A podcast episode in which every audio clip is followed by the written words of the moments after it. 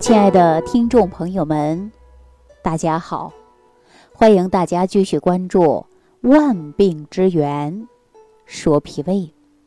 昨天呢，我的助理接待一位湖北的李女士，李女士呢今年五十三岁啊，她出现的是阶段性的腹泻，已经有三年多的时间了。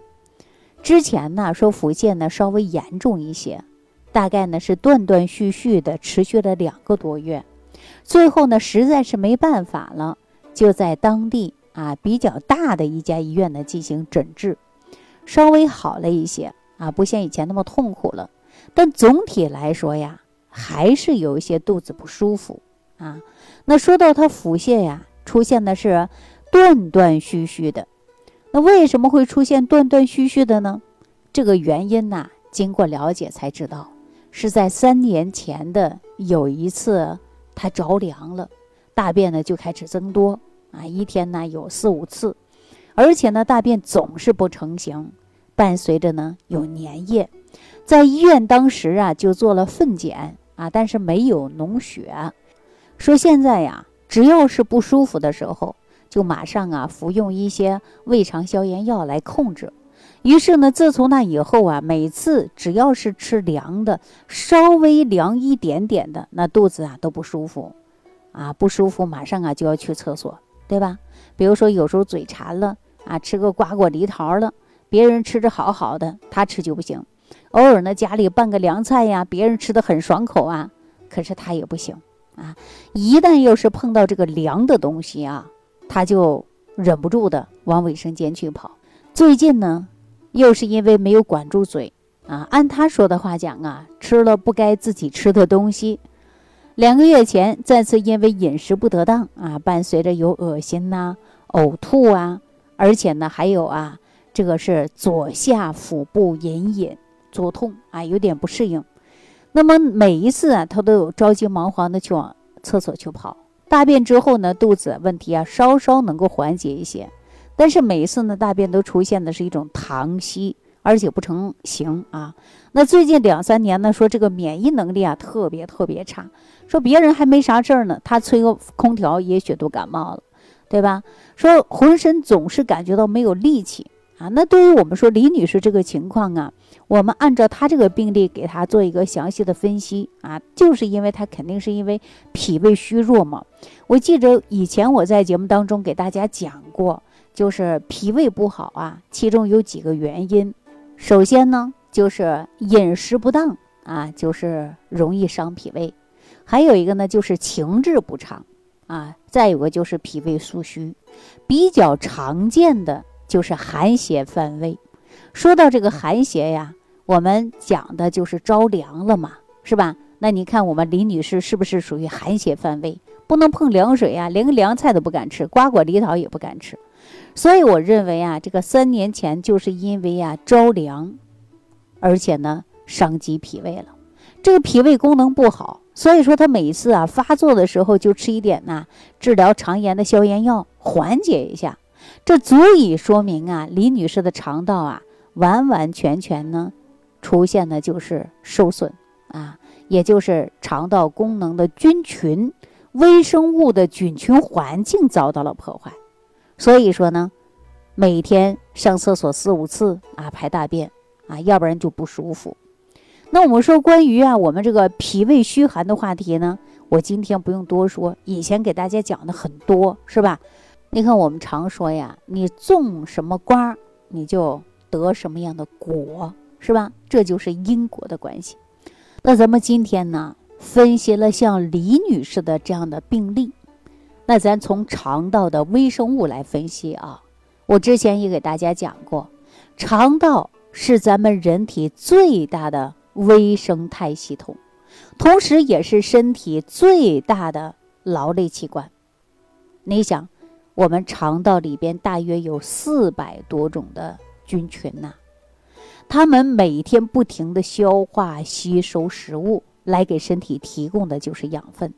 除此之外呢，肠道还是人体最大的免疫器官，这是我常说的啊。那掌握着人体百分之七十以上的免疫功能，是维护人体健康的天然保障啊。那你看李女士啊，最近这两三年的时间，长期用一些消炎药，使肠道的环境遭到了破坏，所以呀，像她这个情况呢，就应该重新建立肠道的生态环境。那我们说必须要补充的什么？就是有益菌，啊，我们常说的是益生菌。通过适当的补充益生菌，那对于我们身体健康发挥着作用是非常大的。这些菌，啊，这些有益菌的提高，它就可以提高自身的免疫能力，又能增强肠道的自然的平衡。那对我们身体的健康呢，是有一定的作用的。可以说，补充了有益菌，就能达到的重新。塑造我们健康的体质，啊，之后呢，我的助理跟我说完以后啊，我就告诉李女士，我说你坚持服用一段时间益生菌吧，哈。但是李女士啊，她以前呢也吃过啊，感觉不明显，就没有再用了。其实李女士说的也是一个事实啊。那咱们现在很多网友确实也给我讲过，不知道怎么选择适合自己的益生菌，那。当然呐，说活性菌呐，大家在选择的时候一定要高啊，因为活性菌的数量高了，这样我们吃进肚子之后啊，这益生菌呐，它能发挥着作用。那现在呢，很多厂家说，它的益生菌出厂检测活性，活性菌可以达到，呃上千啊上百亿之多。把出厂的活菌检测率当做益生菌实力的一种体现，或者呢评判好坏的一个硬性标志。但是我认为啊，这益生菌好不好，必须得看咱们在服用益生菌前，它的活菌数量是多少。也许你吃的时候益生菌死了一半呢，啊，甚至死的更多呢。那这样的益生菌你吃了有效果吗？所以说显然是不能保障的。再一个呢，我们还要看一下益生菌里边有没有益生元啊？益生元呢就是益生菌的粮食啊，只有含有益生元啊，那益生菌才不会被饿死啊，这些微生物才能保证活着呀，对不对？并且呢，要不断的通过新陈代谢产生的是乳酸。啊，包括细菌素、维生素 B 族等多种的有益物质，喝下去的益生菌在我们人体内呢，它能够生长和繁殖，啊，对于菌群平衡起到作用，而产生有益代谢物也是对我们人体健康起到很大作用的。当然，除了保证益生菌的活菌数量以外，我们还要看。益生菌的种类是否有耐胃酸、耐胃碱啊？是否能保证益生菌活着到达我们肠道发挥作用，来提高肠道内益生菌的总数？和有害菌比起来呀，能不能在数量上占有绝对的优势？我把这些话跟李女士说完呢。哈，李女士就说：“李老师，你说的有道理，我基本上听明白了。但是我还有一些分不清哪一种益生菌的活性高，效果好，万一买不到怎么办呢？我之前吃的益生菌不就一样吗？感觉吃了没有什么作用，没有什么效果，不知道好坏。但市面的益生菌确实是太多了呀！你看，你到药店去买个感冒发烧药。”他都会贴着各种的宣传海报啊，说的天花乱坠的，有的时候你确实不敢买。但是通过李女士的诉说呀，我也确实能感觉到，因为我们很多朋友啊，在选择益生菌的过程当中，确实存在一个很多的是无奈，甚至有的人呢是捕捉了一个信息点，或者是对益生菌的了解啊，还有很多人不够啊。那李女士服用的益生菌的时候啊，还在吃一些治疗肠炎的药。而且呢，它没有时间上的间隔，这绝对是一个错误啊！因为这些口服药啊，它对于有益菌呢，尤其是抗生素类的啊，它是有一个相杀的一个过程啊，所以说呢，导致口服益生菌没有效果的一个原因。大家都提到这个杀菌消炎，那消炎的过程中啊，就是通过抗生素来杀灭咱人体内的病毒和细菌。那这些消炎药进入咱人体之后啊，它是不分你好的菌坏的菌呐，它通通给你杀灭掉。消炎药是告诉大家啊。它就像你闭着眼睛开设的这个扫射机枪一样，它不管好人坏人，通通给你杀死掉。所以说，李女士呢，她是因为不懂如何服用益生菌，那么也不知道服用益生菌当中有什么禁忌，就浪费了不少的益生菌。那我们说服用益生菌的时候呢，应该怎么用呢，才算是科学呢？我来告诉大家，大家记一下啊。像李女士目前这个情况啊，不但要调理脾胃的功能，而且我让她自己在家呀做的就是健脾养胃散啊，再配合一些适合李女士的一些益生菌。当时呢，我是给李女士啊搭配的是八百一十亿的超级活性菌啊，而且呢，我说肠道的健康啊是需要养护的，不是一天两天的事儿，需要坚持。啊，坚持一到两个、三个周期以上吧。那为什么说让李女士呢要长期使用一些呢？因为啊，这是益生菌进入肠道内啊，它有一个竞争期啊。益生菌呢会和肠道内已经存在的有害菌呢，它开始呢竞争啊。我们也常说的，它们开始呢斗争了，包括呢竞争的营养啊，竞争的生存空间呐，竞争在肠道壁上附着的位置啊。